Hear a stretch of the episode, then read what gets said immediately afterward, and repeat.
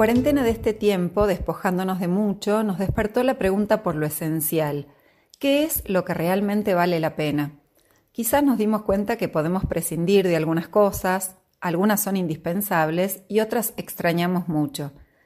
No sé cuáles serán sus respuestas, pero sí quiero resaltar la pregunta. ¿Qué es aquello sin lo cual no podemos vivir? ¿Qué sería lo más importante?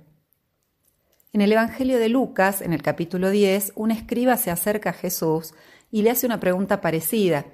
Tengamos en cuenta que en aquel momento el beneplácito de Dios era la condición de felicidad y buenaventura y se conseguía cumpliendo su ley.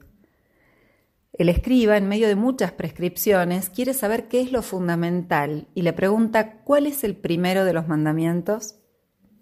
Sin entrar con detalle en la exégesis del texto, quiero recordar que en el contexto judío la norma establecida en aquel momento eran los diez mandamientos de la ley de Moisés, un código moral establecido por una comunidad nómade beduina del primer milenio antes de Cristo, que le sirvió para constituirse y mantenerse unida como comunidad una serie de mandatos que rigen para garantizar la convivencia. En aquel momento, claro, tenían una fuerte referencia religiosa porque se entendía que era Yahvé, el Dios del Antiguo Testamento, el que constituía ese orden. Los diez mandamientos pasaron por el tamiz de la historia y fueron reconocidos por sucesivas sociedades que de algún modo concentraban el valor trascendental para defender la vida. Hoy tenemos una organización democrática y son leyes las que nos regulan. Puede existir sin duda una ley injusta, como decía Santo Tomás, el sesgo de la cultura o el desvío cultural, que puede ser generalizado en algún caso, pueden dar lugar a leyes que van contra el valor trascendental. También es necesario distinguir entre los que son códigos muy genéricos, como pueden ser los diez mandamientos, y las leyes sobre temas muy específicos, como se da en el contexto actual, de hecho, también los fariseos en aquel momento tenían un listado de normas que interpretaban la Torá, que era la ley central del Antiguo Testamento.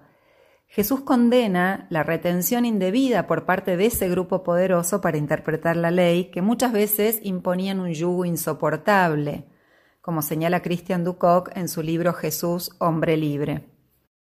A la pregunta del escriba, Jesús no responde con un mandato, sino con algo nuevo, se refiere al amor, si amar fuese una obligación o un mandato, ya no sería amor.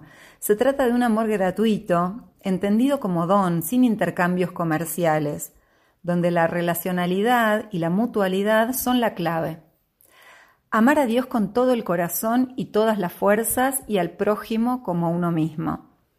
Decía Tertuliano en el siglo II, dirigiéndose a las primeras comunidades de cristianos que hacían carne este mandamiento, es precisamente la demostración del amor entre nosotros lo que nos atrae el odio de algunos que dicen miren cómo se aman, mientras ellos se odian entre sí. Miren cómo cada uno está dispuesto a morir por el otro, decía Tertuliano, mientras ellos están dispuestos más bien a matarse unos a otros. De hecho, el doctor de la ley, sigue diciendo el texto, le hace a continuación otra pregunta. ¿Y quién es mi prójimo? A lo que Jesús responde con la famosa parábola del buen samaritano, donde ni el sacerdote ni el levita ayudaron al hombre víctima del robo, sino un samaritano que se conmovió y se encargó de curarlo. Recordemos que los samaritanos no eran tenidos en buena estima entre los galileos o los habitantes de Jerusalén, más bien mantenían una mínima relación porque Samaria era simplemente la tierra de paso entre una provincia y la otra. Este dato acentúa más la misericordia de quien se hace cargo del que sufre sin importar de dónde viene. Como ya dijimos otras veces, el Antiguo Testamento sirve de clave de interpretación para el Nuevo. Por lo tanto, el texto del mandamiento nuevo tenemos que leerlo en el conjunto de las narraciones para aproximarnos al mensaje de Jesús.